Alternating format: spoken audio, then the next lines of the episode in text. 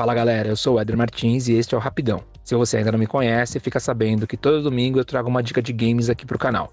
Essa semana eu vou falar de um jogo de uma franquia de celular, que é o Hellrider 3, e mas vamos de Hellrider 3, que vai ficar mais fácil de falar mesmo. Como vocês já viram, é uma franquia e o jogo é de motinha.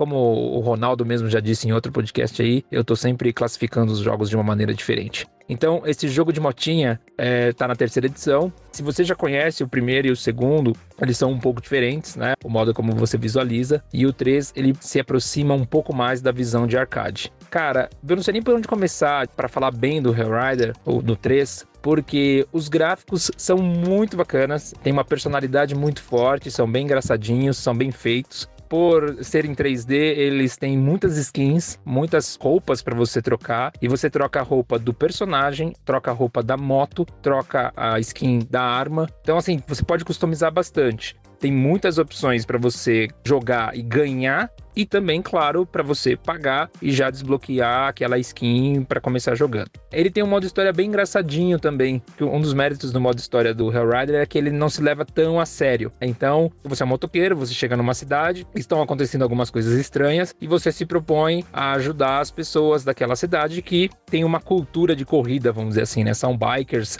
são corredores, num cenário, talvez, não vou falar que é uma distopia porque seria levar o jogo a sério demais, mas você enfrenta alguns esqueletos e algumas outras gangues que estão atrapalhando aquela cidade ali a criar corridas. Como é uma cultura de motoqueiros, tudo acaba se interligando nesse assunto. Outro aspecto que é muito legal do jogo é a trilha sonora. Como eu sou fã de rock, então, é, cara, é excelente, é divertidíssimo. As músicas lembram alguns sucessos de bandas famosas e o jogo, ele assim, não deixa nada a desejar para um jogo grande de console. Eu recomendo bastante. O jogo foi feito pela Indie Games e está disponível tanto para Android quanto para iPhone de modo gratuito, mas claro, tem várias compras dentro do próprio jogo. Ele tem várias avaliações positivas, a descrição dele é bem direto, que também é legal, e acho que isso traduz bem o jogo. Ele é simples, divertido e muito bem feito. Essa é a minha dica da semana. Baixe e se diverte.